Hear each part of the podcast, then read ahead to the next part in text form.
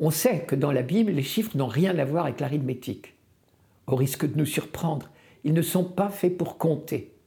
Et donc l'Exode a-t-il duré 40 ans, comme on le dit? Nous ne le saurons pas. Assez longtemps en tout cas pour que ce soit une génération nouvelle qui fit son entrée en terre promise. Moïse étant mort au mont Nebo, en Jordanie aujourd'hui, c'est Josué, son fils spirituel, qui eut l'honneur et la responsabilité de conduire le peuple et de lui faire traverser le Jourdain.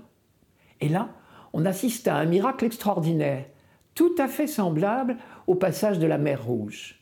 Les eaux s'écartèrent et le peuple traversa le fleuve à pied sec.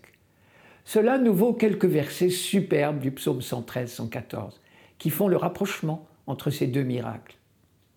Quand Israël sortit d'Égypte et Jacob de chez un peuple étranger, Judas fut pour Dieu un sanctuaire. Israël devint son domaine. La mer voit et s'enfuit.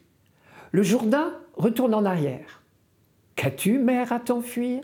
Jourdain à retourner en arrière En passant, je note les deux noms, Israël et Judas.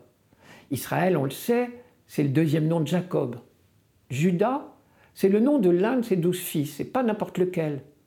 À une époque beaucoup plus tardive, où le royaume sera divisé, c'est-à-dire après la mort de Salomon, les deux petits royaumes frères s'appelleront Israël et Judas. Et chaque fois qu'un texte associe ces deux noms, c'est toujours une allusion à cette division, avec l'espoir qu'elle cessera un jour, au moins sous la houlette du Messie. J'en déduis que ce psaume n'a certainement pas été composé par David. À l'époque de Jésus, on lui attribuait volontiers la paternité des psaumes, parce que David a laissé le souvenir d'un musicien et d'un grand priant.